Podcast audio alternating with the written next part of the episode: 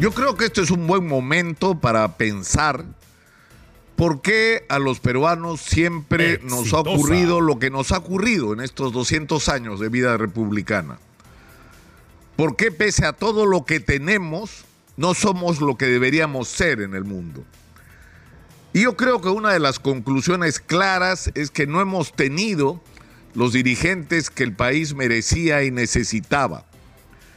Pero también es necesario decir que algo que ha caracterizado la historia de nuestra república es la confrontación, el enfrentamiento y la división entre quienes pugnaban por hacerse del poder.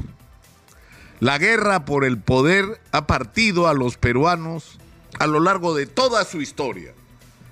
Y esta división, este odio entre peruanos, es el que ha permitido que nos pase todo lo que nos ha pasado. Desde perder guerras, que ha incluido perder territorios, hasta perder extraordinarias oportunidades.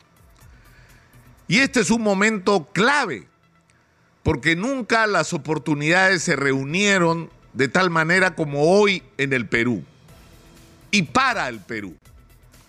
Hoy tenemos la posibilidad de convertirnos en uno de los proveedores más importantes, aunque ya hemos avanzado mucho en ese camino, de algo que la economía mundial necesita, que son nuestros minerales. Hoy tenemos la oportunidad de convertirnos en la despensa de la alimentación saludable para el mundo, porque tenemos lo que el mundo quiere y necesita comer. Hoy tenemos la posibilidad de convertirnos en un polo extraordinario de atracción turística, porque en este momento y sobre todo después de la pandemia, donde los seres humanos están valorando no solo el valor de su salud, sino el valor de su tiempo y la necesidad de darle prioridades en sus vidas a aquello que quisieran hacer antes de morir, porque la muerte ha estado en nuestras narices por la pandemia.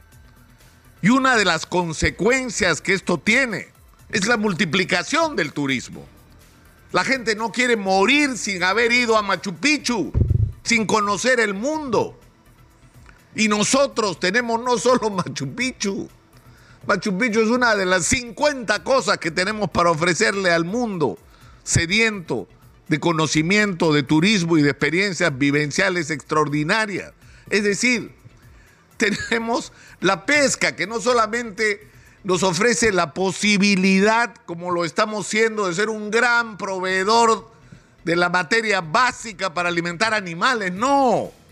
Tenemos la posibilidad de ser un país, por nuestra riqueza marina, de alimentar de una extraordinaria extraordinaria a los peruanos, de no tener niños anémicos ni desnutridos, sino superalimentados con cerebros funcionando como se debe desde chiquitos y aprendiendo y capturando las tecnologías y los nuevos conocimientos para transformar su país y aportar al mundo. Es decir, lo que tenemos es extraordinario. Y la gran pregunta es por qué no somos capaces de aprovecharlo.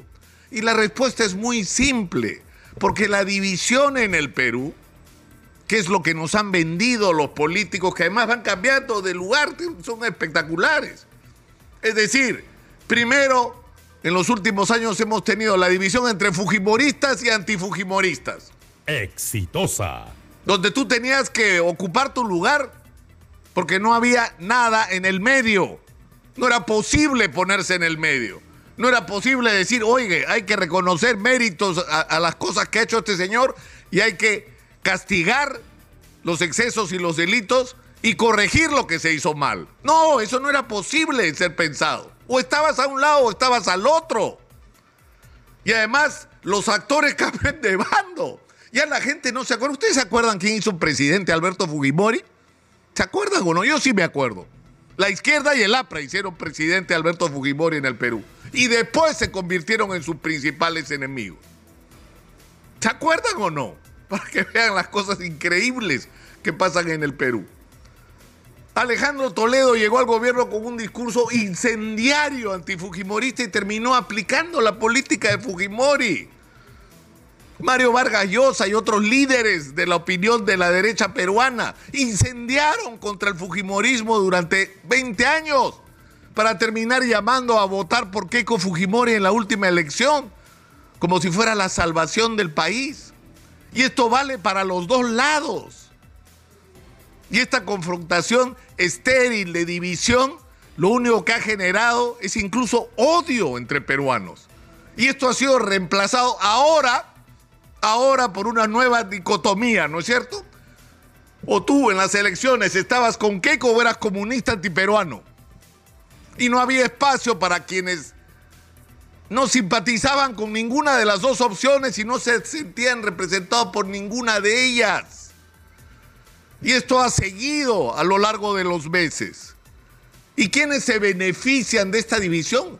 Escúcheme, hemos llegado a límites de odio, de división dentro de familias. Exitosa. Donde gente que te conoce por décadas de repente te mira sospechosamente como si fueras un, ¿no? Eh, probable eh, filoterrorista. O lo contrario. O lo contrario. Pero ¿quiénes ganan con esto? Los políticos. Porque en realidad lo que quieren es llegar al poder nada más. No tienen planes, no tienen proyectos, no tienen ideas, no tienen una perspectiva hacia dónde llevar el Perú, tienen una ambición gigantesca de llevar llegar al poder y una vez llegado al poder ya no importa, ahí se hará lo que haya que hacer y se forrarán como se han estado forrando todos estos años. Entonces yo creo que la gran división que hay en el Perú, la verdadera, es entre esta costra de políticos ambiciosos, ineficientes, corruptos, carentes de ideas y de ideología en realidad, donde lo único que les sobra, insisto, es la ambición y el resto del Perú, que somos la inmensa mayoría, que tenemos muchísimas cosas en común, más de la que los políticos quisieran. Porque cuando nos salimos de la discusión que si la Asamblea Constituyente, o sea, porque incluso en esa discusión hay quienes quieren una Asamblea Constituyente cuando ni partidos tenemos, y los otros que quieren cambiar la Constitución entre cuatro paredes en un Congreso que no representa a nadie. Pero cuando aterrizamos esta discusión, a ver, pongámonos a hablar de lo que hay que hacer en el Perú. ¿Qué vamos a hacer con la minería? Resulta que tienes acuerdos y entendimientos de gente que supuestamente es irreconciliable. Y cuando te pones a discutir lo que hay que hacer con la agricultura, resulta que tienes acuerdos. Porque es razonable lo que hay que hacer. Es claro lo que hay que hacer. Cuando nos ponemos a discutir qué hay que hacer con la infraestructura o con algo más importante aún. Aunque no sé a estas alturas qué es más importante. Todo es importante hoy en el Perú. Cuando nos ponemos a discutir qué es lo que hay que hacer con la educación, tenemos más acuerdos que diferencias. Pero a quienes no les conviene que nos entendamos los peruanos, es a los políticos, porque han vivido de la división entre peruanos.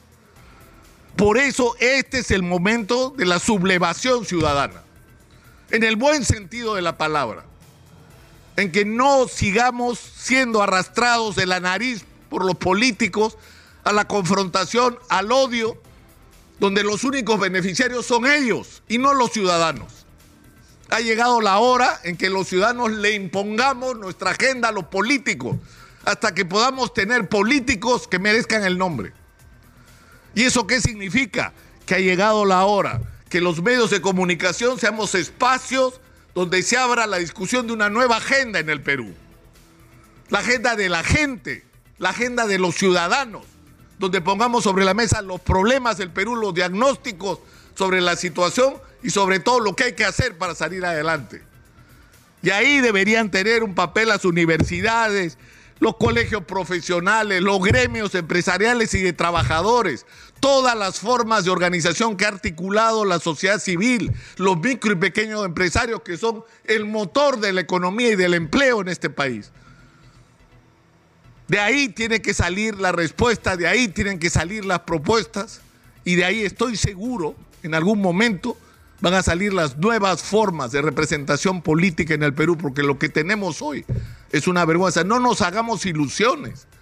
Un adelanto de elecciones no va a resolver los problemas, puede bajar la tensión, puede canalizar políticamente la confrontación y la violencia y encarrilarla por la vía democrática. Pero no se van a resolver los problemas del Perú si no logramos construir una nueva clase dirigente, si es que alguna vez en estos 200 años de historia hubo alguna que mereciera el nombre. Soy Nicolás Lucar, esto es Hablemos Claro, estamos en Exitosa, la voz que integra al Perú.